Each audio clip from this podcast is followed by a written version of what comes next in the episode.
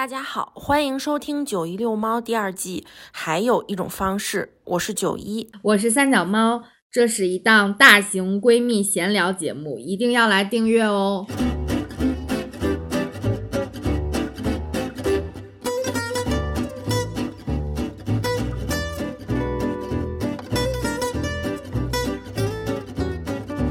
大家好，我们这个是就是加更的一期。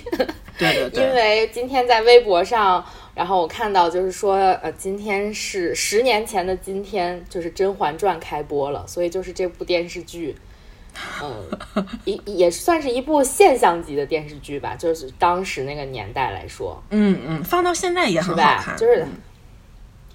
嗯，就是反正它开播十周年，然后我就看到了它的各种主演呀，都在发什么。呃，就是纪念的微博呀，就 蔡少芬发的那个还挺逗的，你看了吗？他弹了那个 没有？他弹了啥？他弹了皇上一个脑瓜崩儿，说君子报仇十年不晚。唉，但是他们那些演员还真的因为这个剧还变得更火了。确实有很多人都出名了吧？就是。比如说那个蒋蒋欣啊，对对，华妃啊，对，邱莹莹，我觉得蓝莹莹也对蓝莹莹，蓝莹莹，邱莹莹，邱莹莹。然后还有，我觉得还还火了一波，就是那个就是他们的配音演员哦，对，因为他们大部分人都不是原声嘛，就是那个给这个甄嬛配音的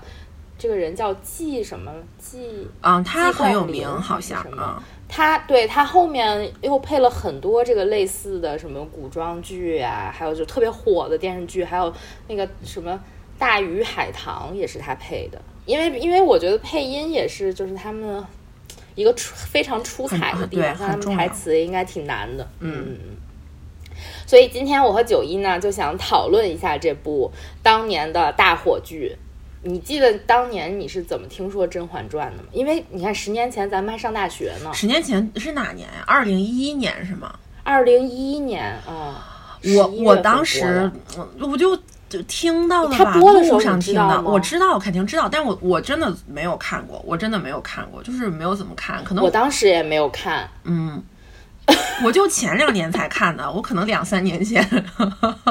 才看到的一些《甄嬛传》。我是就是当时我知道，就好像我我印象中就是好像在大学宿舍里有一天，然后就突然火了那个甄嬛体，你知道吗？就什么什么也是极好的，就在那个微博上面啊，这这我都不记得了，极好的什么什么。然然后还有那个华妃特别火的那句话，就是见人就是矫情。这句话我记得。然后也是当时特别特别的火，对，然后就一下子好像就火起来了。但是当时我也没有看，我之前也提过，就是古装剧并不是我非常喜欢的一个类型的电视剧，所以我根本就不太会就是主动的去看。但是我看我第一次看《甄嬛传》，是因为就是我在美国，就是最后的那半年吧，等毕业典礼。我就想起来有这么一部挺火的剧，我还先看的是《步步惊心》。哦，哎，他跟《步步惊心》哪个先演的？《步步惊心》先演的是不是？那我不知道，那我那我不知道。但是《步步惊心》不就是也就相当于是四郎前传嘛，就是九子夺嫡什么什么的。然后从那部剧顺下来呢，就是我这个雍雍正的情节就有点过不去，你知道吧？然后我就看了《甄嬛传》，因为我一搜，哎，《甄嬛传》也是说雍正的事情，嗯，而且恰好是他登基之后的这个短暂的这十几年之中的事情。后来我确实对雍正这个人物非常的感兴趣，因为他相当于，嗯，又说偏了，但是他在清朝的历史上，尤其是这个就是鼎盛的这个历史上，他是承上启下的嘛，嗯，对吧？因为大家都说康乾盛世，对，但是没有雍正，就把他他爸他儿子都很重要，就是没有说他。但其实他这十在位的十三年是非常非常重要的，他做了很多很多的，比如说改革呀，而且他的就是我们可能之前了解到的都是他在前朝忙活的那些事情，大家都不知道后宫发生了什么事儿。然后可能通过这部剧，虽然它也是一个就是杜撰的嘛，但是就是说可能你你也可以。看到就是他大概其的生活什么样的。就是对我来说，我不喜欢那种特别架空、特别虚构的古装剧，我还是希望看到有一个历史背景，嗯或者是你即便是去演绎了很多，但是它也是 base 在一个什么事实之上的。比如说，我觉得这里面，嗯，我特别喜欢的就是。呃，这个雍正的形象就是陈陈建斌的形象。当时我看到的时候，我就觉得跟画像上的雍正特别 一模一像，样。我觉得简直太像了。然后他的他的性格是那种非常多疑的，我觉得就是跟他的成长环境以及他经历过的这些，就是比如九子夺嫡啊什么这种兄弟之间互相的嗯这种为了谋权，然后就互相的，就是就是那种也不是兄弟对了那种感觉。因为感嗯觉他爸爸跟他妈妈最喜欢的都不是他。都不是他，对。对对，嗯所以他其实他，我觉得他上位，因为后续也有人猜测，就是说，其实他不是不是想让他上的嘛，是他自己搞的，啊，就那那个老十其实比四嘛，如说是想嗯。传给、传给十四爷的，但是怎么就传给四爷了呢？就是，但是其实这些都是就是野史嘛，嗯。就后后面我看到了一个，就是说这种建储还有什么这种这种，就是比如说下了这个圣旨，然后这圣旨上就是写，比如说我传位给四阿哥，然后他还要用满文还有蒙文都写一遍，你就是你三遍都写错了才能哦，就是这个哦才算错。你光改什么十四把十抹了什么这种，这种不算。就是说，嗯，因为它是三种语言的那种，好像是这么意思，要不就两种语言，就是满满语和汉语，就反正就是说这些都是老百姓后面就是瞎说的。嗯其实也后面包括什么乾隆不是他亲儿子啊，什么什么的，这些也都是瞎说哇，。还有这个我没听过这个。你没听过这个，但是在这个在《甄嬛传》里面，我觉得我们已经有点跑偏了。但是在《甄嬛传》里面演了呀，就是四阿哥是就是前呃就是雍正和那个一个宫女儿生的，这是一个野史，其实是，啊，就说他不是熹妃亲亲生的，因为后面就是甄嬛不就是熹妃吗？啊，那他还是那他还是雍正太后了吗？不是，但是在历史上他就是熹妃生的。哦哦，就是说，就是说不没有不存在这种就是别人生的这个这个理论，这个、哦这种杜撰、哦啊，这都是八卦，这都是传出来的。哎说远了说远了的意思。啊，扯回来，扯回来，就是，所以我们今天就是因为你看，我觉得就是《甄嬛传》这个电视剧吧，它也包含了就是各种各样的故事，各种各样的人物，你看着吧，就还挺挺爽的那种。就是我们就想说一下，就是，嗯，你最，比如说你最喜欢，你你反正 base 在你看了这么多，仅限于你看的这几集，你有没有一个最喜欢的人物？我没有最喜欢，我我我先说，我觉得这个、嗯这个剧，嗯，就是我看完，因为我不是都是跳着看的嘛，然后我看完的感嗯。受就是大家都很无奈，都是这个该死的封建制度，然后把大家逼成啊这个样子，对对。对就真的就看了这个电视剧，你不觉得是 哎呀是是四郎不对，是嬛嬛不对，你没有这种想法，你会觉得是哇这该死的封建制度，让他去死吧，是这种感觉。对对对，然后我我自己比较封建的腐朽制度，对对对，我我不能说特别喜欢，就是我比较我觉得比较好就是梅姐姐，因为梅姐姐算是那个、哦他就是从一而终，怎么说？他就是个好人，他没有他没有变坏，他自己他没有坏对他，被陷害了以后，也就顶多也就是个意志消沉，老娘不跟你们玩儿，但他也没有说特别的去陷害别人，就除了帮帮甄嬛，然后就感觉还还挺好的，然后他们两个一直都是姐妹情深。因为按道理说，就是这种宫斗剧，应该是沈眉庄是最大的反水才对，就是就是你的这个好朋友。然后后面忽然搞你一下，但她其实没有，所以我觉得梅姐姐还挺好。然后梅姐姐演员选的很好，她身上真的就是那种扮相，就有那种很淡淡的，有点真的有点菊花的那种感觉。我觉得他内心是一个挺高傲的人，对对对，我觉得可能后期他是那种他不在乎皇上了，就无所谓的那种那种心态。对他，我觉得他是那种，就是他他跟甄嬛不一样的是，就是他俩同时进宫，甄嬛一直想要的是一心人，嗯，他甚至天真的在前期认为皇上就是喜欢他，对别人就是。那种无所谓，嗯嗯全部的心思都在甄嬛我一个人的身上，所以他有了一些不切实际的那种愿望以及想法。嗯等到他这个想法破碎的时候，其实他第一次就是受到打击的时候，他他就是一度对就，不他振，他就是，但是怨恨皇上，他是真的恨皇上，他对恨，死但但是谁呀、甄嬛。甄嬛吗？嗯。甄嬛没有恨皇上，那个时候。啊，那个时候没有恨啊，没有恨皇上。他很快就原谅皇上了，他只是非，我觉得他是那种爱之深，情之切，所以他才会有怨恨，他才醒悟了，原来皇上不是我的一心人，他就是跟这么多的人，啊，他就是要跟这么多的女人在一起，他这是我觉得他是一次醒悟，他没有恨皇上，这个时候就他在第一次流产的时候，哦第一次是因为华妃迫害他嘛，啊啊，所以就是是这个时候他并没有觉得这个不是重点。我想说的是沈眉庄，沈眉庄入宫的时候他就知道皇上不是一心人，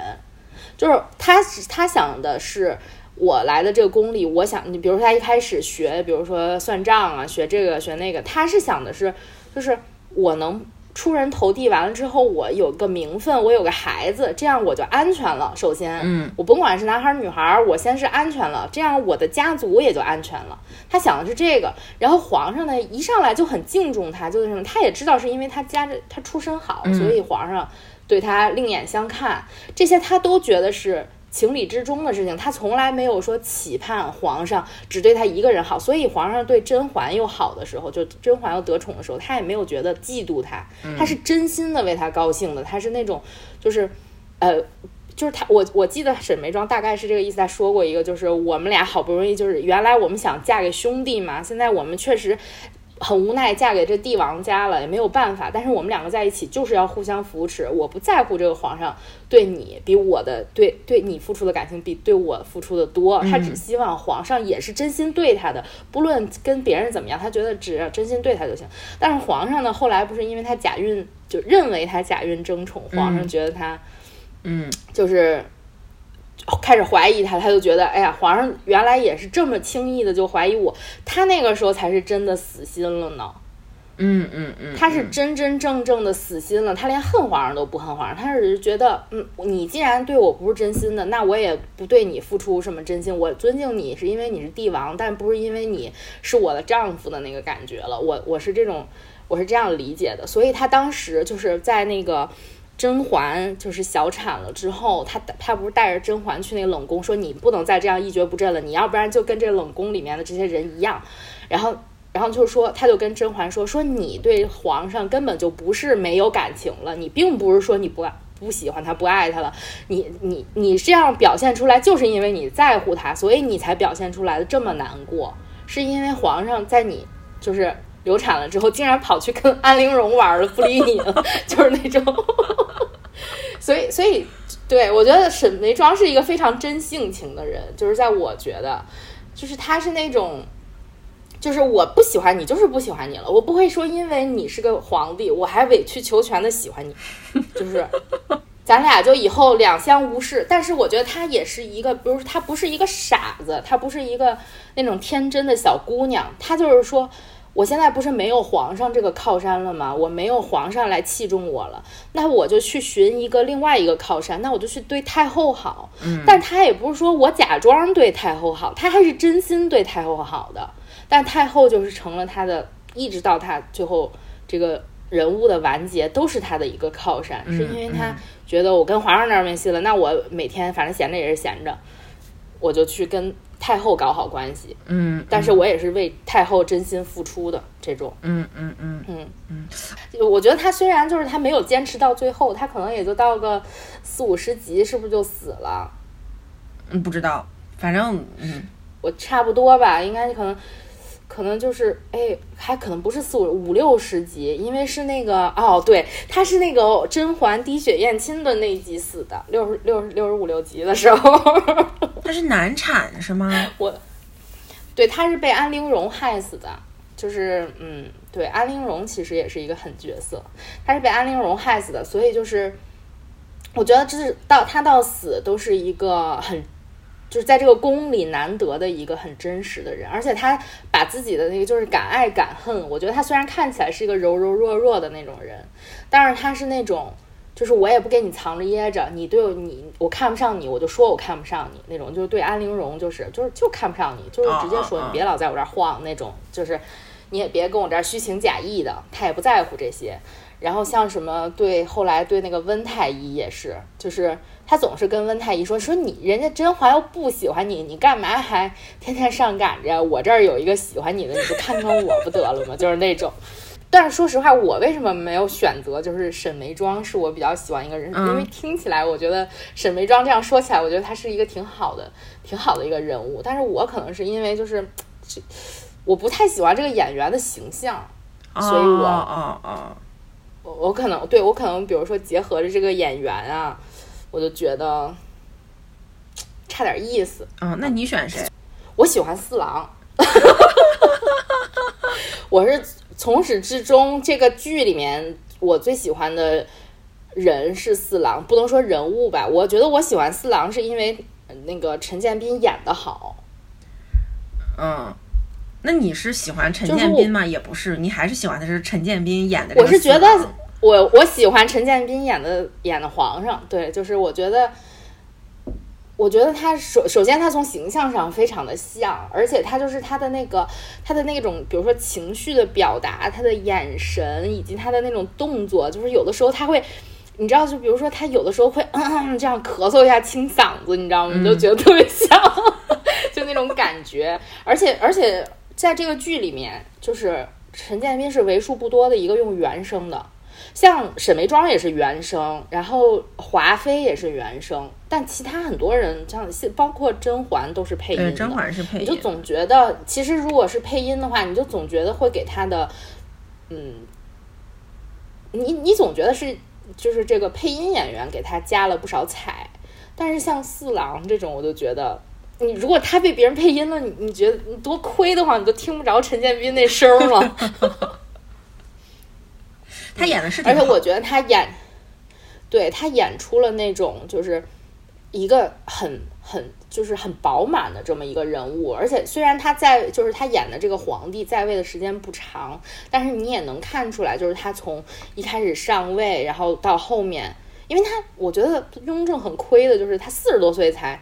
才上位，然后完了之后活了就过了十十来年就就下去了，然后就就觉得好像是在位时间也不长，可能也是不是那么一个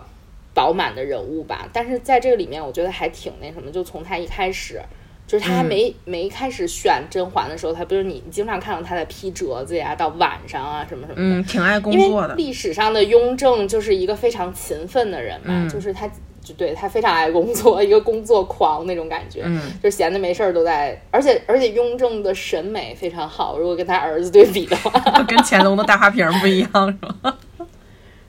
对，就是就是他，我觉得从这个戏里面的一些道具也能也能看出来一一些些吧，就是虽然他的重，我觉得这个戏的道具给我的感觉就没有，比如说《清平乐》那样让我觉得特别的亮眼，就是说。这个戏我可能就没有特别的去看，但是我看到就是皇上，就是他们的衣服啊，然后皇上今天我看的那个，就是他那个桌子后面有个壁屏什么的，就是还算是符合 雍正当时的那个风格吧。嗯，然后而且在这里面就是他他演了几场，就是我写了一个，就是说皇上是那种后宫美妆穿搭博主的感觉。因为他有一次就是在头几集的时候，然后他说他要去齐妃宫里转转，就去看齐妃。齐妃是一个年龄比较老，那个三阿哥他妈。然后他就说你挡着朕的光了什么的。然后齐妃听说皇上要来，非常的紧张，然后就赶紧就说我换身好看的衣服，然后就穿了一个粉嫩粉嫩的衣服。然后皇上就对齐妃说：“粉色娇嫩，你这个年龄大的应该端庄一点，你为什么还要穿这种不适合你年纪的衣服？” 我有印象，就是。然后后来也是因为就是在在跟那个嬛嬛的热恋期吧，算是就是给嬛嬛画了一个那个焦梨妆，就在她的眉心给她画了一个一朵小红花儿，还有然后这个什么什么带，好像画眉毛的那个东西，哦，罗子带，我简直就是十级选手。然后这个就是那个妆还传到了宫外，就是他们宴请那些王爷呀、福晋的时候，那福晋进宫都是画那个花儿，然后就说这是那种，对，然后这是那种就是夫妻情深的一个表现，就是都已经流传到宫外了，什么什么的。就是，然后我今天还看了一个，就是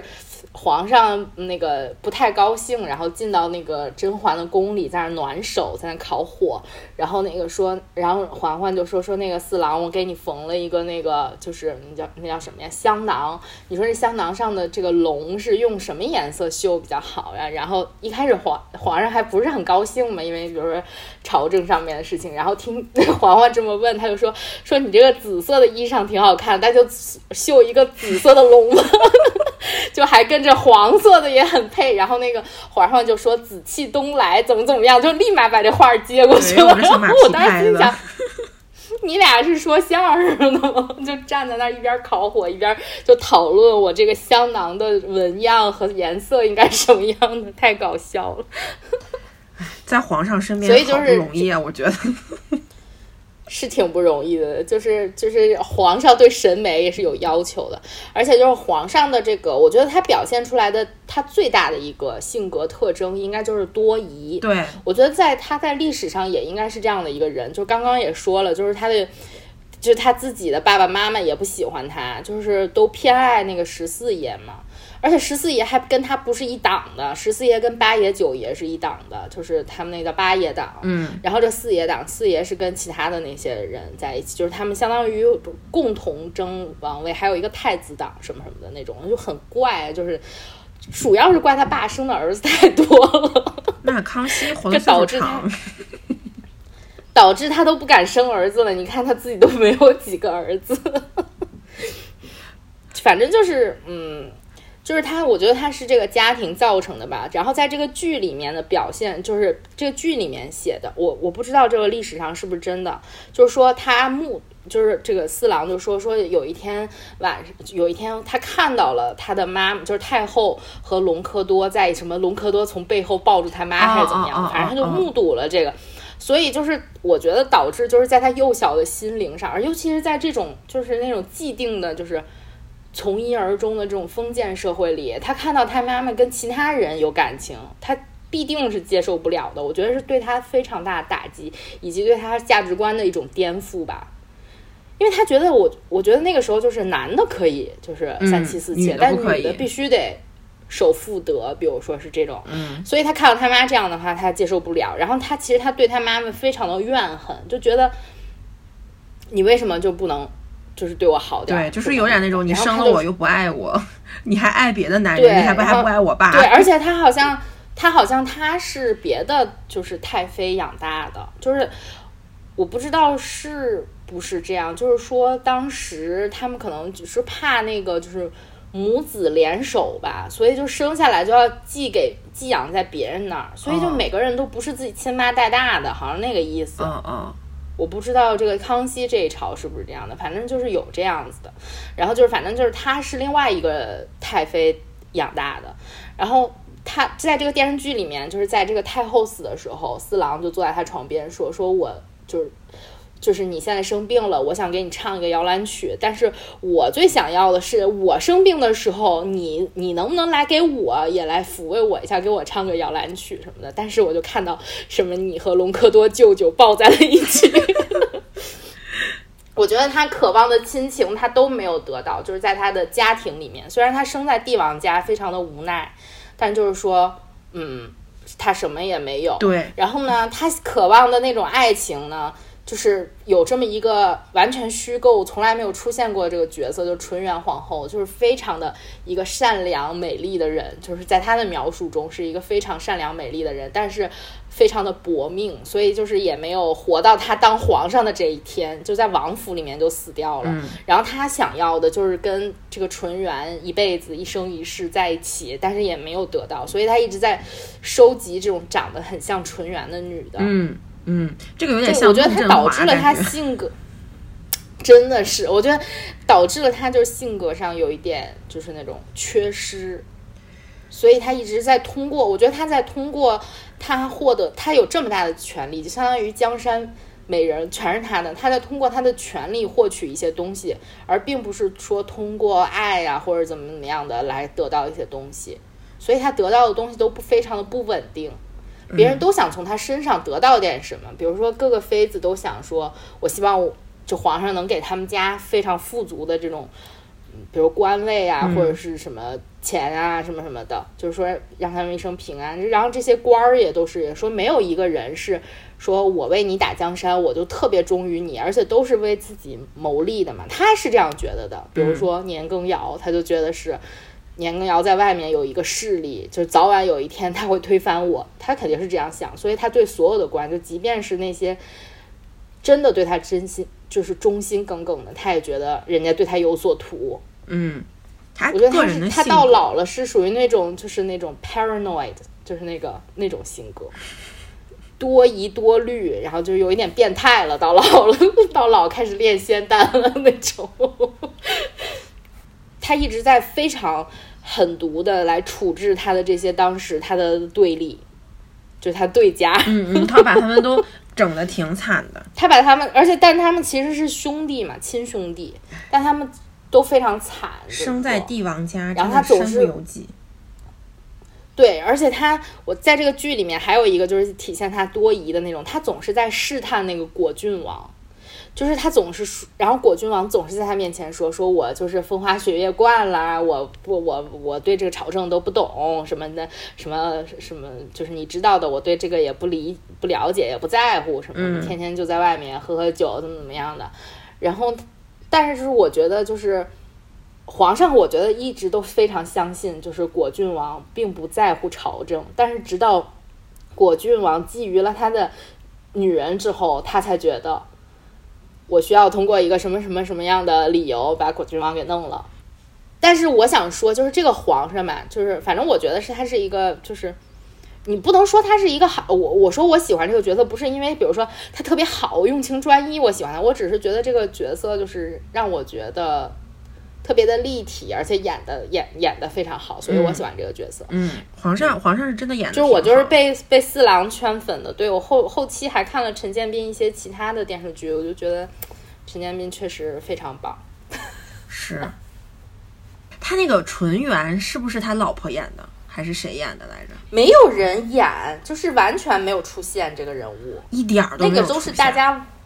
没有出现，那个就是大家 P 的嘛。你说的那个就是那种图，就是讲亲戚啊，我以为还有镜头呢，原来都是 P 的。没有一个镜头，就是对纯元就是活在别人嘴里的一个人，就是你经常会从皇后啊、这种端妃啊、这种宫里的老人儿啊 嘴里听到，说纯元皇后是一个非常善良、对人无害的一个女子。哦，这样，好吧，嗯，没没有人演过。被网络欺骗了的我。那你有对什么情节非常的印象深刻吗？我印象深刻的可多了，我感觉我印象深刻的可能是我看过很多遍的地方。你印象深刻也也许就是你仅仅看过的地方。我印象最深刻的真的是那个放飞蝴蝶那一段儿。我为什么印象这么深刻？哦因为我主要觉得那段儿太狗血了，就是你想你。但是他没有说我，但他跟《还珠格格》不一样，不是我什么我变成蝴啊，蝶对对，飞走了，他他还是是说他从他怀里面飞出来几还还用瓶子抓蝴蝶，然后还养在一个暖和的地方，然后还罩在我的怀里，然后等皇上来了之后，然后再嗯裤衩把蝴蝶放出来。但是，啊。但是我我真的觉得这个哦，就有有有一种那种给皇上变了个戏法的那种，就是那种惊喜就是就是要 狐媚 狐媚法哎，子，这个就是狐媚法子，这个词用词非常准确。我一直觉得这个情节非常神奇。就是那个那个富察贵人就说这狐媚妖术，然后皇上皇上看到他之后，哎，就颠儿颠儿跟着他走了。我就心想，呵，男人果然还是吃这套。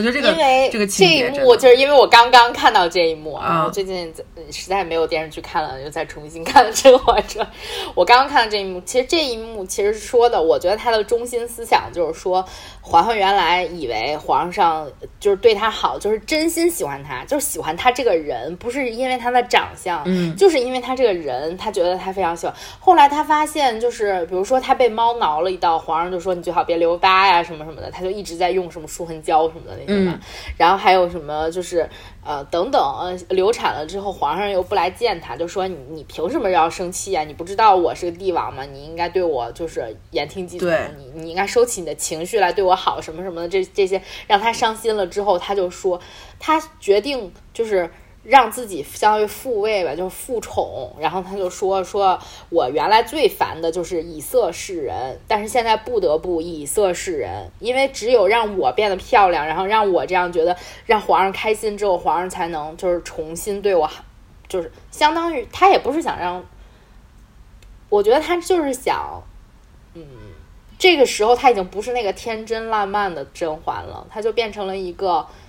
他还是非常爱皇上，但是又同时理解皇上不是一个一心人的时候的那个。我觉得这个时候的甄嬛想要一点权利了，因为她要保护住，嗯，就是她自己，然后或者是什么的。好，那个那段时间是不是她过得挺惨的？就是第一次流产之后，对，就是她被很多人羞辱嘛，在长街上挨打呀什么的那种，就是别人看到她就是落寞了之后，就觉得就是可以可以可以。来来折腾他了，就是那种感觉。嗯嗯嗯嗯嗯，这个情节，我觉得就是那一次经历可能会让他认清了很多人，比如他认清了一些，比如富察贵人这些，就是这种特别势利的人，还有安陵容这些，就是只求荣宠的人，什么什么的这种。就主要让他认清安陵宠安陵容了吧？可能。对对。嗯嗯，然后还有啊，我再想想，我再想想还有哪个？哦，我刚忽然想到了一个镜头，就是那个谁被被推推到水里了，就是那个沈眉庄，不是沈眉庄。是那个沈眉庄小小女孩哦，你说的是那个哦，纯贵人，对对对对对，谭松韵，对对对对对，她就被推到水里，然后就死了。然后甄嬛那个时候真的是伤心，就好伤心的那种，就是伤心，就觉得嗯自己妹妹那个什么了。就还挺对，挺因为纯贵人也是一个非常单纯的啊，因为她小嘛，因为她小嘛，对他才十六七那种，然后也不不谙世事的那种。他好像是进宫的时候是不是才十五，然后还长了两年，十四五，然后皇上问他你多大了，然后说好像十六七了，然后就可以侍寝了，还是怎么着 那种？还有这种桥段，对对对，那个真的好惨，那个真的就是那个就是纯良小白兔无辜被害。嗯，就真的。但这个戏是不是也是谭谭松韵出名的一个戏？我不知道，我不知道，因为他在那里面特别爱吃，然后就是经常吃各种各样的点心什么什么的。就是说到点心，他演的不是很多，就是他没有 对对贼爱吃。说到点心，我想说一句，我最近特别喜欢吃桃酥，我爱上了这种古老的美食。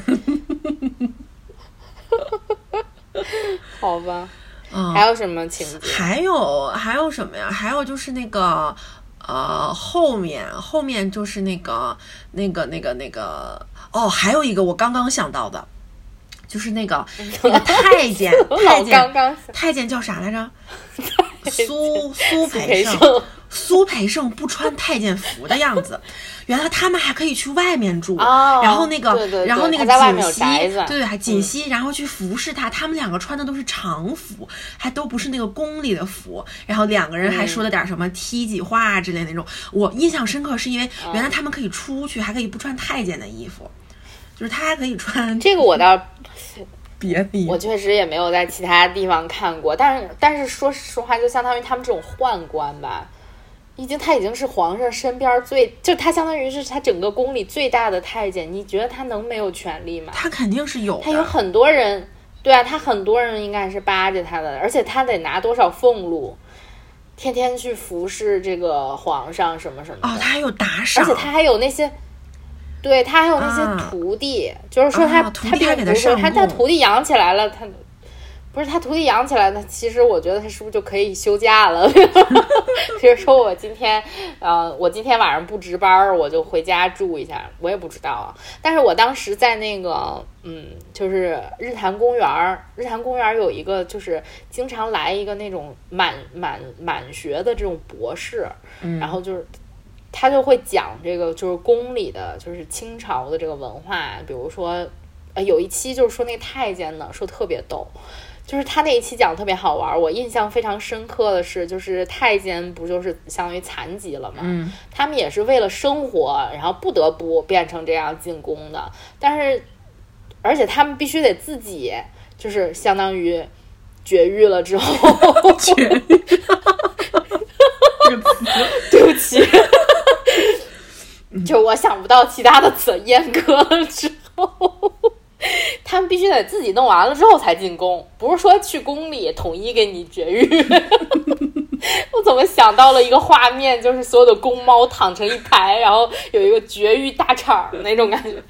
反正就是说，你必须得自己弄完了之后，你必须，嗯，然后你再进去，人家不负责，没有这项服务，好像那么说的。但是那个太监，其实你你像做了这么大的，比如说，嗯，皇太后旁边的太监，然后皇上的太监，什么什么这些人嘛，就乱七八糟的，就他们都是还是有权利的人，虽然他们不被。那么多人尊敬吧，但是还得巴结你，就是又恨你又巴结你。嗯，然后所以就是他们还有很多的那种忌讳，就比如说他们不能，就是很多有鸡蛋的菜都不能说鸡蛋，就是不能说什么什么炒蛋，你知道吗？比如说醋溜木须，对我最喜欢吃的菜，醋溜木须，然后羊肉炒鸡蛋，就还对，然后还有一个什么什么，我建议大家如果非常感兴趣的话，去听日坛公园那期，特别有意思。嗯就是关于太监宦官的事情，很神奇，还挺逗的。苏培盛这个人也很，他这个这个人其实，在剧里的角色也挺，我觉得挺善良的。他是一个，我觉得他善良，我他也不是那么伤，就是他的，我觉得他有他有他是在那个冲着那个势力的那种杀，他很审时度势，就他知道甄嬛，嗯，对，他是知道甄嬛是能怎么样。你想，他这么老太太，他能不知道纯元皇后长啥样吗？是是是是，他肯定知道。所以他觉得，哎，他悟出来了。锦汐也知道，说实话，锦汐也知道那个纯元长什么样，然后他家住的什么样。所以我觉得他们的中心都是建立在一定的条件之上的。就是苏培盛给他们那么多的便利和那么多的，就是帮他们说话这些，就就是我说的善良。都是建立在这个条件之上的。对，后面还有他喜欢锦溪的成分在吗？就是对对对，就是你你你你万一比如说哪天我服侍的这个主子嘎嘣儿一下过去了，那我不得对吧？我为一个下一个我认为能掌权的一个人，我对他现在好，以后他对我也不会差，就是那种。你如果现在跟他对着干的话，他第一个上来就收拾的就是你。是，但我觉得也不能说他没有真心，我觉得他是真心混混着真利益，就是这样，最后就是跟甄嬛跟锦。但是你不觉得他说话，他不，他就不说不说跟甄嬛的关系，他跟每一个主子的说话都是那种非常恭敬，对对对，所以他功力功力很深厚，真的功力很深厚。嗯，要不人家能 总管是吧？因为是大太监这种总管，太太监总管，对，非常厉害。我印象非常深刻的一一集就是那个滴血验亲，嗯嗯嗯，我觉得那个那个滴血验亲就是，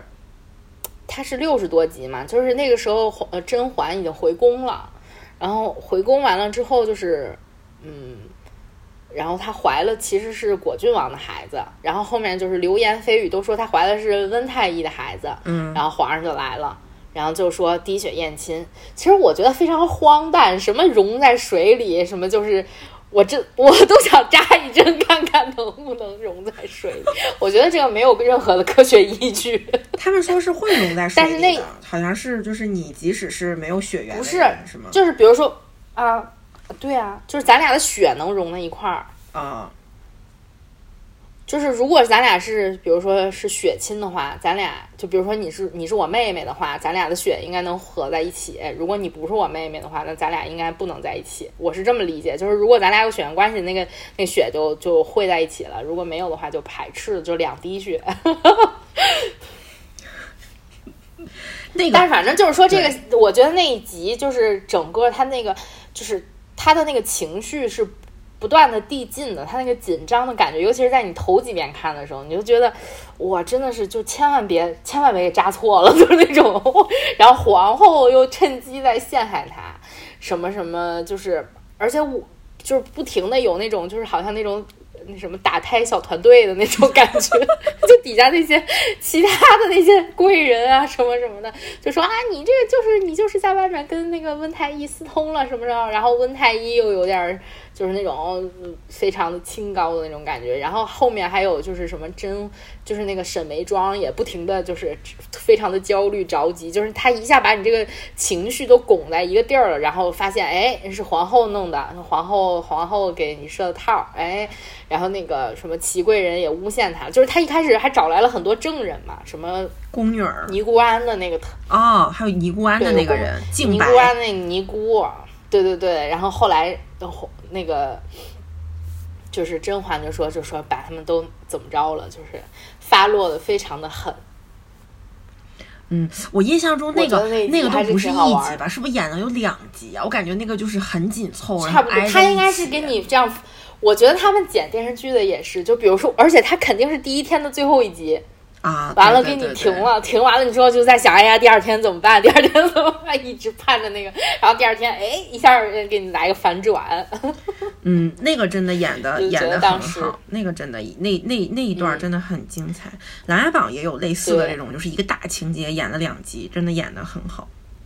嗯，而且我，而且相当于我觉得，呃，他们这个应该是一一算一场就是群戏或者怎么样，而且在一个一个房间里，就是他也不去别的地儿，他就光在这一个房间里，然后这个进来那个出去的。我之前看就是《老友记》，就是说有一集第三季的第二集，然后他们为了削减成本，就是说我不我不在别的布景里面拍戏，嗯，我就在 Monica 的房间这一一个场景里面拍戏，然后我怎么样能写出。出一个故事就是非常的有意思，在这二十分钟内不断的不断的这样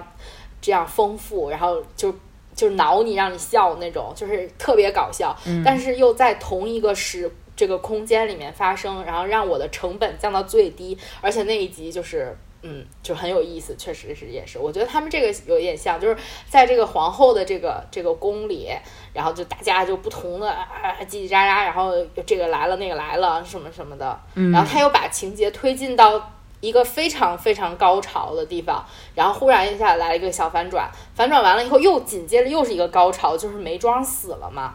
眉庄难产然后死了，就是他相当于他两集两集就是。一个高潮，一个高潮，一个高潮，然后让你觉得就非常的嗯爽。我觉得那两集是这这个一个剧里面我看特别特别爽。还有一个很爽的点也是后面，就我可能觉得特别爽的都是那种 甄嬛已经就是爱谁谁我就要弄死你的那种，就是她后面她也怀孕了，然后但她那个孩子也是。哦，是那个那个那个娘娘推了娘娘是吗？啊，什么皇后推了西娘娘？就是他那个那一块也是，就是呃，我我还看过一个，就是那种类似于那种分析吧，就是说皇后这个人，她的她是一个就是那种特别就有很有城府的一个人，她不轻易的踏进。这个嫔妃的宫里，嗯，比如说谁谁谁，比如说富察贵人，什么小产时候，人家皇后好像也不在，就是虽然是她的松子儿挠的，但是她反正也就是。跟我没关系，那种就是很多人都能为他证明，就是谁谁小产，谁谁谁小产，他都不在。然后，但是我也觉得是因为皇后这个身份，对吧？你不能，你毕竟你得来我宫里，凭什么要我去你宫里，对不对？也有这种理由，就是皇后很尊贵，不能闲着没事去嫔妃宫里乱玩去，必须得嫔妃来我这儿。就总之，她是一个，就是尤其是在甄嬛怀孕的时候，她根本就没有去，她好像那个时候还想离得很远，嗯。对，他就不想，根本就不想去，因为就是说怕生怕甄嬛甄嬛讹他。对，生生怕被摊上这这些烂事儿，结果没想到还是就是来了这么一下子，就还是摊上了，气死了，就是那种感觉，就是老老娘躲了一辈子。哎，是不是那个臣妾做不到啊？也是那个时候的。是对，就从这儿开始，就是皇上已经就开始冷落他了嘛。嗯。就反正我觉得，就这这一些，嗯，还挺，还挺有意思的。嗯，因为我觉得它整个戏情节非常多，就是那种大大剧情、小剧情，对对对，就就很多。所以就是你今天看点这个，明天看点那个，我是觉得它太，我觉得是不是当时就是，我觉得是从《甄嬛传》开始的吧，就开始搞了这种大大长剧，像那个。《芈月传》后面也得八十来集，还有什么什么《如懿传》，总觉得也得九十集，可能是有，嗯，就这种长长长长的这种剧，嗯，但是现在不是说不让必须得什这么四十集左右，还是四嗯十集以内？对对对，我其实我觉得很多有的电视我，但是我觉得《甄嬛传》还行，甄嬛就没有让你甄嬛觉得传还挺特浪费的那种。对，但是就是有的剧其实不需要，就是你该剪就剪了吧，别弄那么长了，干嘛呀？为什么呀？不想看。就是你现在不觉得吗？就有的时候就是你在追剧，就现在播的剧。你今天我看了两集，我根本什么都没看出来，我对，就就是没有关键情节推动嘛，说白了就是，对对对对，嗯，《甄嬛传》其实我觉得《甄嬛传也有一点，啊，但是就是还是嗯，嗯，对，真的耐看，要不然为什么十年了还是他？我觉得他真是出道即巅峰，后面的这些宫斗剧啊什么的，我觉得没有拍过他的，就不管是新拍的还是后拍的，都没有比他口碑好的。嗯。然后我想跟你分享一下，就是我因为看过很多遍嘛，嗯 就是我观察到的一些细节。嗯首先，我想说的是，我我最最初观察到的就是皇上手上的那串佛珠，应该是翡翠的，就一串儿，他经常拿着。是长的还是你有没有短的？见过？什么？就是就是这种念珠，就是那个他就经常在手里这样转圈儿的那种。而且而且他对他还有一个那个须须儿，然后他就经常就是他还拿那个扫那个甄嬛的脸，就是他假装睡觉，然后他就拿着那个他就去逗他，就是那种，我觉得就是这个是一个。就是它是不离手的一样道具吧，就算是它它的一个东西，然后他就我我是觉得他通过这样东西，我也不知道他们是怎么设定的，因为没有任何的交代，比如说这个手串儿从哪儿来的或者怎么样，我猜测是纯元皇后送给他的，哦，因为为什么他不离手呢？就是我想的是，肯定是他初恋给他的，所以我一直念着他，我就一直都拿着这个东西。然后后来就是想养成习惯了，我拿着这个东西，就是他表达他，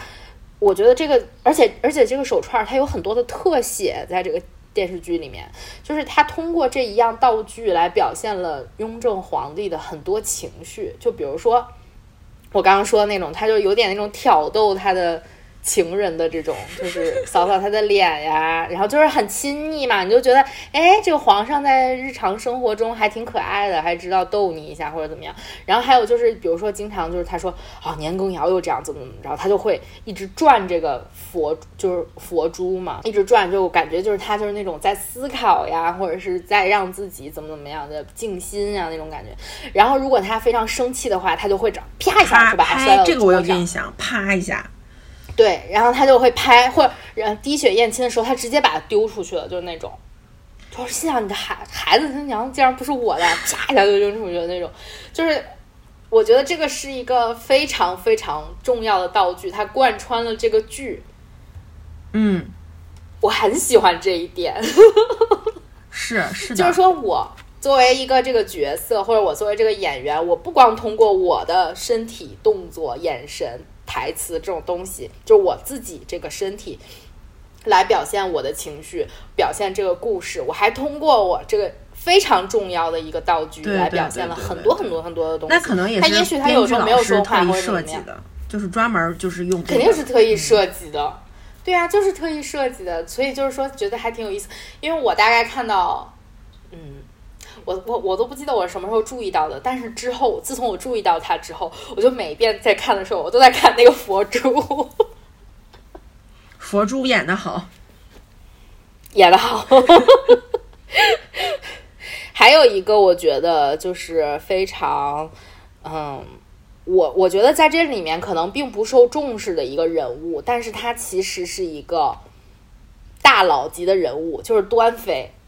你知道端妃吗？就是那个一直病殃殃的。那个是吧？嗯对，因为他当时端妃的故事背景是这样的，就是他是一个老人儿，他是从王府里面就是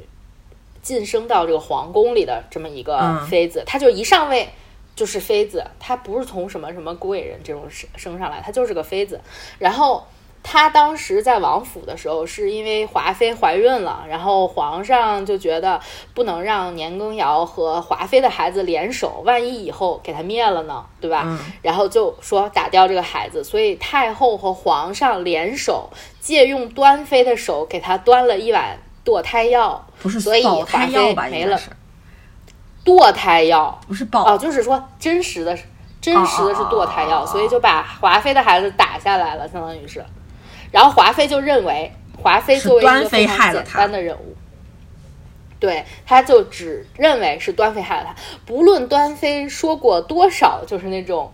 明里暗里跟他说啊什么哦，要是皇上真认为是我害你的话，皇上能不杀了我吗？就这种话，嗯。华妃一个这这种简单的人，她根本就不知道什么，就是说啊，幕后是皇上害他或者怎么他，根本连想都想不到，他就觉得端妃是个大坏蛋，我就要弄死你，所以他又给端妃下了药，导致端妃也是病殃殃的。嗯但是我我猜测啊，就是说端妃觉得君子报仇十年不晚，他还是这么一个性格，他就是说我能隐忍，他是一个很忍的人，所以他觉得我暂时还弄不弄弄不了华妃吗？这不是，那我就等着。所以我我甚至觉得啊，就是端妃那病都不一定是就真的病，你知道吗？啊我觉得他有可能好，但他就拖不是，他就拖着不好，或者是他就给自己下点猛药啥的。我这这都是我猜的，就是他就让他不好，所以呢，他他有理由就不参加这种集会、宴会什么什么的，避世嘛，就相当于是嗯与世无争，嗯给自己搞了一个非常这种。就是这样的一个人设，大家都觉得他病殃殃的，不可能有任何的动机去害别人。嗯而且他是一个那种温良醇厚的这么一个人，而且大家他所有当时宫里的人都讨厌的是华妃，所以一致对华妃的时候，大家都不觉得端妃是一个能害人或者是怎么怎么样的人，大家都觉得她就是一个无可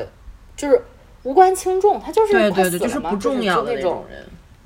对，然后直到就是他看到了甄嬛，当时好像是。然后他就当时觉得，我去，这也太像纯元了吧！嗯，老我觉得他是。他是一个非常有心机的人，他就觉得他找到了靠山，而且他并不告诉就是甄嬛他长得像纯元这这样一件事情，嗯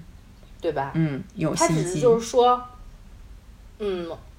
反正我就觉得你你好，我就跟我就先跟你站在一个统一战线上。他这个这个人想的还挺长远的，就是他的谋略感也是挺那什么的。所以他就是在别人都没有办法帮助甄嬛，就是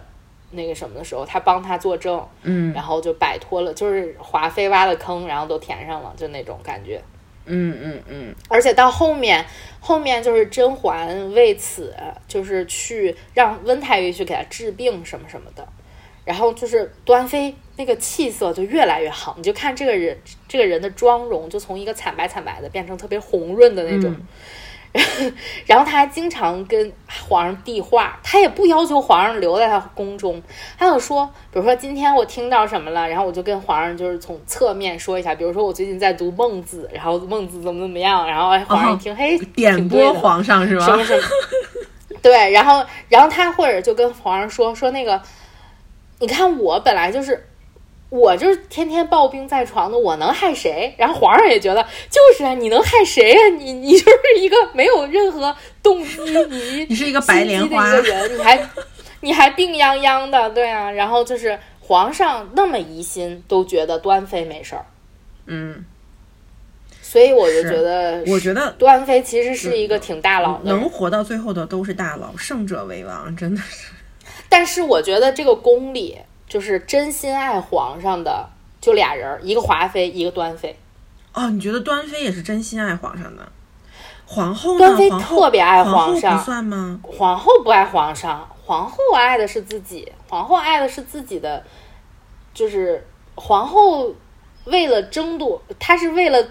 弄死她姐姐，所以争夺皇上。我是觉得这个样，她不是真心爱皇上，她可能一开始是真心爱皇上。但后面都不是，甄嬛也是一开始真心爱皇上，后面都不是。但端妃是从从始至终的，真心的爱皇上，而且就是皇上到后面老的时候，不是搞了很多这答应那答应的，嗯，然后就有一一个情节，就是说有一个答应和侍卫私通了，然后当时掌权的这个妃子，就除了皇后之外，就是甄嬛、端妃还有静妃，嗯然后他们三个人呢，就是静妃相当于她也不得宠嘛，但是她就觉得，嗯，她也不在乎皇上，我觉得是我是那种感觉，就是说。呃她和静妃和甄甄嬛都觉得，我就把这赶紧把这事儿告诉皇上，就气死皇上得了，就那种，你知道吗？我觉得甄嬛就是气死你，然后然后端妃就就跟他说说，你最好还是别别告诉皇上，皇上会伤心的。听到这个，皇上身体本来就不好，你这样刺激他，他怎么办？然后皇上真的一病不起的时候，是端妃在旁边就是伺候他，然后端妃跪在那个面前，别人都假惺惺的哭，只有端妃是真的哭。然后皇上不就是驾崩了嘛，然后端妃也就是卧床不起，最后也就是没了。哦，那我都没看过这些。他就是非常的一片深情，就相当于我觉得他就是殉情了，那有有点啊，他也伤心过度了，说明就是，对他非常的伤心，就是他，你想，他就是本来身体都调理好了嘛，他扳倒了皇后，扳倒了这个，我觉得皇，我觉得端妃是那种，她虽然知道皇上和太后利用了她，但她有点，她理解，她也不能说心甘情愿，她能理解这个事情，为我爱的人做对点什么。他很理解，但是对她就觉得我当这个刀我值得，这是皇上信任我的一次，我是这么觉得的，嗯，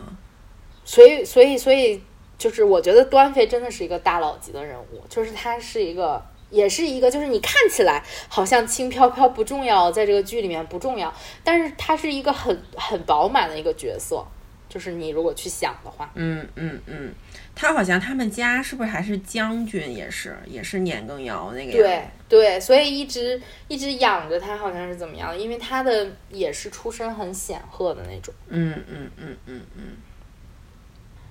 大佬级，就还有皇后，啊、皇后真的是，超级超级大佬，而且我跟你说，我第一遍看的时候，我根本就就是前半段，我根本不觉得皇后是个坏人，你知道吗？我到什么时候觉得皇后是坏人？就皇后给了那个 那个甄嬛那个她姐姐的衣服，让她穿，然后皇上就说：“我去，你怎么能穿甄嬛？不是你怎么能穿纯元的遗物呢？这种你怎么这么不尊敬？”当时就把衣服给她脱下来了，就那种。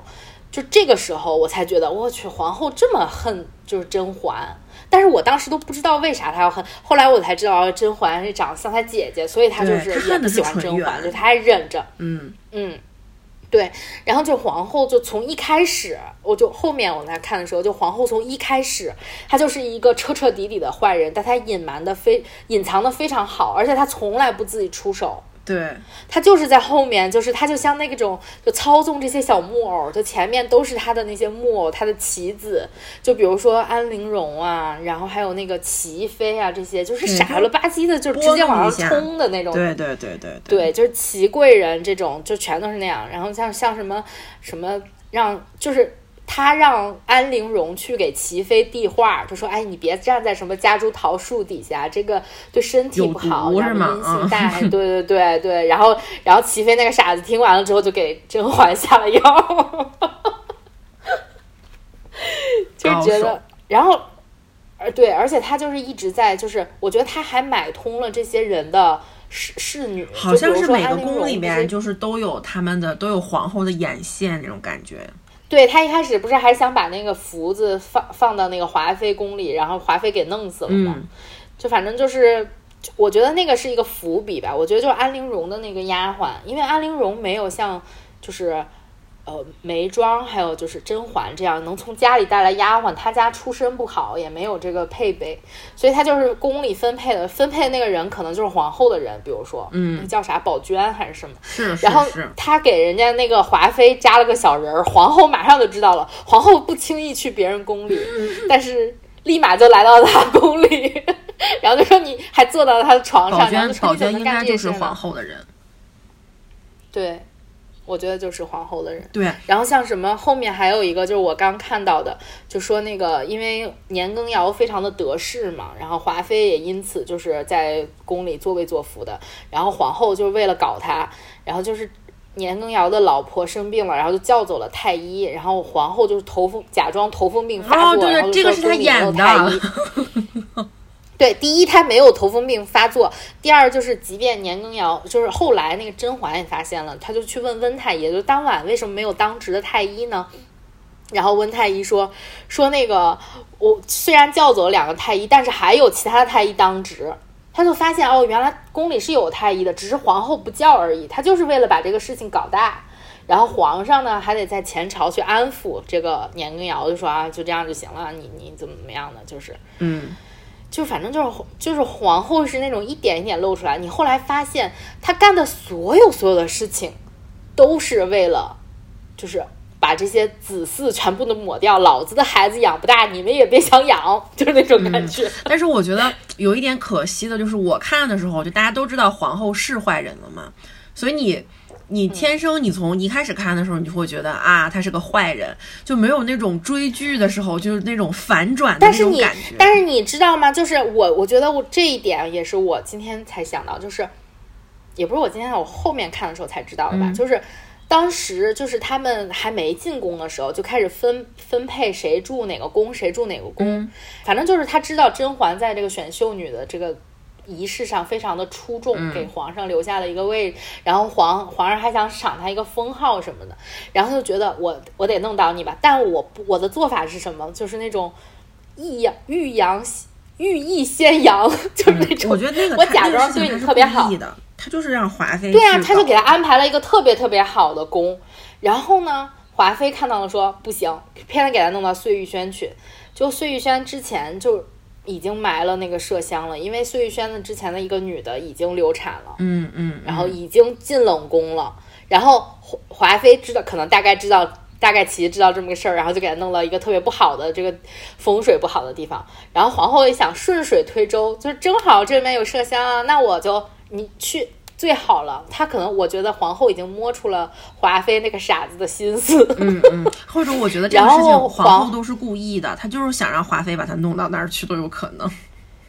对啊，他就是想让他弄到那儿去，然后他就知道那块儿不是有麝香嘛，然后他还送他了一个什么桂桂花树还是什么海棠树之类的，然后就有那个香味儿嘛，就把那个麝香的味道就。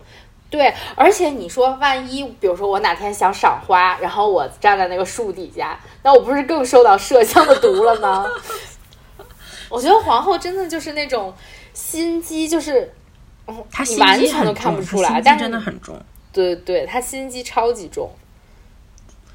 嗯，皇后还挺，但是挺有意思的，也是挺累的，活成这样。对他不是还为了他的乌拉那拉一族乌拉那拉，大家其实 对他们这些人，其实就是在封建社会上要说的那个什么一点，就是每个人都不背负着自己的这个家族的命运，家族的荣荣辱。对对对，真的是万恶的封建主义。嗯，然后我不喜欢的，我最不喜欢的一个角色就是果郡王啊。四郎的角色演，尤其是在演的上面比较好。果郡王，说实话，嗯，他没有任何的，他演的还有那么一点做作，然后我觉得有点油的感觉，就是，我就觉得果郡王有点油腻。反正就给我就感觉他没有啥演技，还有点做作，就是从这个单单从单纯从从演的这个方面说。然后就是我不是很喜欢的一点就是。嗯，就是他给你的感觉好像是那种很纯粹，我要爱情怎么怎么样的，但是他总是，我觉得你你既然生活在那个时代，你又作为这个一个身份，你应该知道吧？就是你干的这些事情其实是会给你爱的人带来伤害的。对对对，就他好像悟不出来这一点，他每一次都很拧巴，又想保护人家，结果又通过自己的什么方式啊，就是就是你委屈一下怎么了？就是那种。你已经到这步了，你委屈一下怎么了？不，偏得显露出来。我喜欢的就是有那么一个人，然后让皇上觉得我就怀疑那个时候是不是还写信呢？说什么真什么有那个？对他，他每一次，对他们他在边疆戍守边疆的时候，每一封家信的最后都写的是熹贵妃安，有点过分。这个事情真的，确实是。虽然他虽然那个是给就是他老婆写的，但是。就是你万一呢，对吧？而且就是他那些就是各种各样的情节，我都觉得。但是我最不喜欢的一点就是一开始他明明知道你在宫里碰到的人不是妃子就是宫女或者怎么样的，都是皇上的女人。说实话，没有一个公主会在宫里这样。待着，我觉得，嗯，你在宫里溜达的时候，八成碰到的应该是，而且一个一个那个什么，本来就不应该进后宫，一个王爷是，他虽然是在家宴上碰到的，但是就是说他俩一开始那个相遇，我真的不喜欢。就是在古代，一个女人不露脚或者脚被别人看了，是一个莫大的耻辱，你你知道吗？听说了，就是。就是《水浒传》里面不是那个西门庆就摸了潘金莲的脚吗？啊，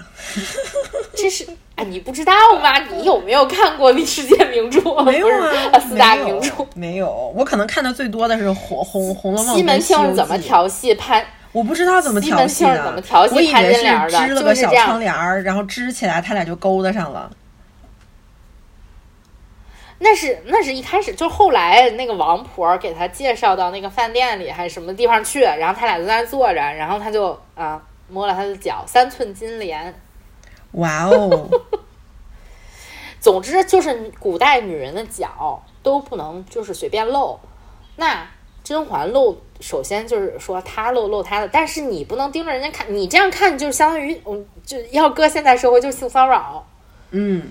你堂堂一个王爷，在后宫里面骚扰皇上的老婆，是的，是的，我觉得非常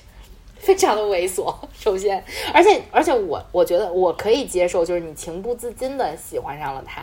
但是我觉得他们俩的这个让我确实有一些油腻。这个开头我有点不喜欢。而且就是总总体结合这个演员的表现，我不是很喜欢这个角色。这个演员后面是不是也没有什么戏啊？感觉没有看到过什么了。我不知道，我没有关注过。而且你不觉得就是他俩那个就中间就什么呃，他走了，他死了，然后他又活了什么？我觉得特别罗密欧与朱丽叶。我在想你在演什么？当然这不是他的，这不是他的错。但是我就在觉得这段情节真的就是照照搬罗密欧与朱丽叶。嗯，中国古代版，所以我觉得就是果郡王的作用，是不是就是让甄嬛进一步的发现自我？应该是女权的那种就是突破，大女主。我觉得甄嬛就是一开始，我觉得甄，尤其是在那个书里面是这样写的，就是说甄嬛其实是一个心气儿非常高的人，她并不想就是。嫁给平凡的男人，所以她为什么要拒绝温太医？就一开始，那根本看不上温太医。就温太医算什么？她想嫁的就是最好世间最好的男人。那其实世间最好最有权力的男人不就是皇上吗？其实她也是得偿所愿了。嗯，只是她进一步的想，就是她当时年龄小，天真的以为就是，呃，我我能就是。皇上对其他人都是那样的，那就是逢场作戏，跟我才是真心。对他对他是专一的这种，他就期待这种就是愿得一心人嘛，就是这种他的他的那个愿望就是这样的。所以他当时他，我觉得他跟皇上的相遇才那什么，就是他俩不是荡秋千嘛，然后皇上就骗他说自己是王爷，然后。我然后当时我觉得甄嬛的心情就是，哎呀，我都嫁给皇上了，但我又喜欢了王爷，怎么办呢？然后后来发现皇王爷竟然是皇上的时候，他就觉得我天，太好了吧，简直就是中彩票了！我喜欢的人就是我老公。我觉得从那时候起，他就无可救药的爱上了皇上，直到他第一次流产的时候，我觉得就是他发现原来皇上并不能就是专一的这样对他。在他有受到挫折的时候，皇上不能陪在他身边，反而去别的女女人宫里，然后他就觉得，嗯，就是皇上跟他想的不一样。皇上还是就是现实中的那个皇上，但是这个时候他还是很喜欢皇上的。然后他还发现，就是皇上竟然在朝政上有那么那么多的麻烦事，他这个时候还在想帮他分担，怎么帮他弄年羹尧，怎么帮他弄这个华妃什么什么的。就是这个时候，我觉得他俩还是那种联手，嗯，然后甄嬛又进一步的成长，就是那种心智的成熟吧，算是，就是。也在汲取自己的那些权利等等，然后等他又一次发现就他被皇后整的那个时候，发现自己竟然是一个替身，是一个就是他之前初恋的替身的时候，他就他不是说这几年的青春与情爱终究是错付了，然后说他是婉婉泪清什么的，然后他发现自己所有的长相是别人的替代品，然后皇上赏的封号也是替代品，就是跟他的就那个婉婉就是纯元的小名嘛，算是，嗯然后他是。他不是婉贵人吗？婉嫔，嗯然后就是他发现所有所有的这些都是皇上造成的，他决定这时候我要出宫，就不爱皇上了。我觉得这个时候他们俩已经情断了，就相当于是，然后正好果郡王这个不要趁虚而入，对，然后他要用计回宫的时候，我觉得那个时候其实皇上是真心爱他的，就是我觉得皇上爱他到了一个阶段，就是说虽然这个甄他发现甄嬛不是纯元的时候，我觉得就是皇在甄元甄嬛出宫的时候，就是他觉得，嗯，这个女的这么拧，跟我喜欢那个纯元长得就是根本不一样。那纯元应该是一个非常善良、非常柔弱的一个女的，但是甄嬛是那种很强硬的，就是就是就不爱你了，就是出宫就出宫。但是后来我觉得可能皇上这几年慢慢，因为他中间有描述，就比如说苏培盛说皇上就闲着没事儿就去那个甄嬛那个去他宫里里，，对，还打扫打扫对，然后怎么怎么样，对对对，什么都都没变，给你保持着原样什么什么的，然后就是还，然后后来他们俩重逢了之后，就还而且他对他的那个女儿很好，什么什么，各种吧，嗯。我觉得这个时候就是皇上，其实皇上后面是发是真的现自己喜欢他，竟然爱了他，爱上了这个替身，嗯，你不觉得吗？反正我是觉得是这样。是他是然后，但是这个时候甄嬛已经不爱他了。嗯对，就是他俩相当于感情是错位的，就是你爱我的时候我不爱你，但是你又爱上我的时候，然后我又走了，就是我也不爱你了，就是那种感觉，嗯嗯就是完全是错位的。然后到皇上最后的时候，我觉得他很失望，就是他觉得我这么爱你了，结果你回到我宫里，其实用了各种各样的计，然后发现你怀的孩子也不是我的，什么这也不是我的，那也不是我的，终这一辈子都是谎言，什么我妈也不爱我，我的那个初恋也死了，我好不容易爱上了一个人，结果我摸到的你竟然是一头的珠翠，没有什么任何的头发，一点都不真实，你也变成了这样一个宫里的世俗女人，我简直就是这一辈子，然后。哦活成了个笑话是吗。就是反正觉得自己非常的不满意吧，嗯，感觉这是一个工作狂的一生。他工作做的还是挺好的，嗯注定被家庭抛所以我弃。所以所以所以如果是就是那个放就是大背景下，就是说所有的人都是被这个封建社会耽误了的，本来可以对吧？就是一夫一妻，白首不相离，本来可以自由就因为这个制度，对，然后锁在这个深宫里，然后天天数墙。宫里有多少块砖？哪块砖上有道缝儿什么的？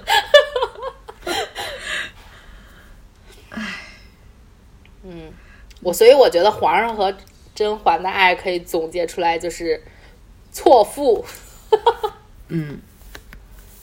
是时间不对，时间对不上，时间没对上，应该说是。对，对，没对上。嗯，真的，你说看这种电视剧，还有一个感受就是，我如果进去的话，可能都活不过第一集。嗯，他们都太确实是，太太，就是就就连安陵容那种小人物都能活到 六七十集。我我我看到那个讨论安陵容的还挺多的，对他性格还挺，他就是自卑，好像他又自卑又敏感。说他其实就是他是那种嗯普通人嘛，就是说他就是如果放到现代社会里，他就是一个平常人家出来的一个孩子，然后怎么着能上位呢？但是我觉得他的最大的悲剧就在于他是安于被人利用，在这个电视剧里面。可能他也想获得更多的权利吧，他就是被利用之后，他想，对我觉得他有那种市井小人的那种感觉，嗯，就是嗯，他他，因为他从背背景上交代了，就是他爸说什么自己说自己是国丈什么什么，好像是说了这些话，就是这种小人得势的那种感觉，你知道吗？就是他爸是只是个县令吧，好像是。对，就是他他他本来这个人生的非常的自卑又敏感的那种，他妈因为他爸好几个老婆，好像是也是他妈也是最不好的那个，然后就是谁都看不上他，去别人家里都很拘谨。一开始住在甄嬛家里，就是很拘谨，连那个浣碧都就是看不上他。浣碧也是那种属于，反正就是感觉好像这个人家大户人家的丫鬟都比他好的那种感觉。嗯，然后他就，但是我觉得他就是那种初尝到这个荣华富贵了，他就下不来了。嗯，你不觉得吗？是有那么一点儿，就是比如说，但凡他被赏赐了一点儿或者怎么样，他就觉得。我就是个重要的人了，我就不能那个受委屈了，或者怎么怎么样的。然后，所以他后面一步一步的就把自己推向了一个更加极端的那么一个地方。他就是他想要的东西有很多，但他又自己又没有什么。说实话，他也没有什么姿色，他也没有什么才华，他就会唱个歌。后来嗓子还让人给毁了，好像是。但是他还挺刻苦的，你看他还学了溜冰，还瘦了十几二十斤，听那意思是。啊，对呀，他就是嗓子毁了之后没办法，他只能通过这些旁门左道来巩固，或者是再让皇上看他一眼，就是很不容易嘛。比如说皇上看我一眼很不容易，但他那个，但他的嗓音也是因为像纯元才火，才那个。对他每个人好像都是有一点点像纯元，皇上自己种下的因，这都是。他也是嫉妒人家甄嬛。后来我记得有一句，就是他，他好像是甄嬛失，就第一次流产那个失宠了之后，嗯，然后安陵容通过歌声就迷倒了皇上，然后他就呃侍寝完了之后就说，然后出来就说说我现在觉得我自己是一个真正的小主了，然后我觉得我终于能跟甄嬛平起平坐了，我再也不用觉得我低他一等了，就是那种感觉。看着他好像是那种挺懦弱，挺挺那个，就是。不爱出头的那种，他其实心里特别特别的，就是他的恨很多。他是因为他自己，我觉得他也是原生家庭的问题吧，就是他自己这性格上带来的一些缺失，以及他就是总觉得自己不如人，自卑导致的非常的就是那种都变态了，就那种感觉。是的，是的，这个这种人就很很恐怖。嗯。反正就是这个，我觉得这个剧里面没有一个人是特别小的人物，就每一个人都有一些，就是你能看到的一些点。每个人都还挺立体、挺饱满的，其实就最起码就是没有饱满的个性也很鲜明。对，所以我觉得就是《甄嬛传》就是值得火十年吧，就从它从它刚开始上到现在，反正每年都有很多人来看，就是就还是是有原因的，还是。我也要找时间看一看，从头到尾看一遍。既然优酷上有，就可以看了。是啊，嗯，我觉得这部戏非常让我满足的一点，就是说我可以这样叨逼叨逼叨逼的去分析他的人物。嗯嗯。如果一个电视剧我没有办法做到这一点的时候，我就觉得缺失了一些乐趣，你知道吗？那那我们那我们就聊到这儿，嗯，拜拜啊，就这么结束了吗？没有个结束语啥的？哦，欢迎大家订阅九一六猫，拜拜。行吧，拜拜。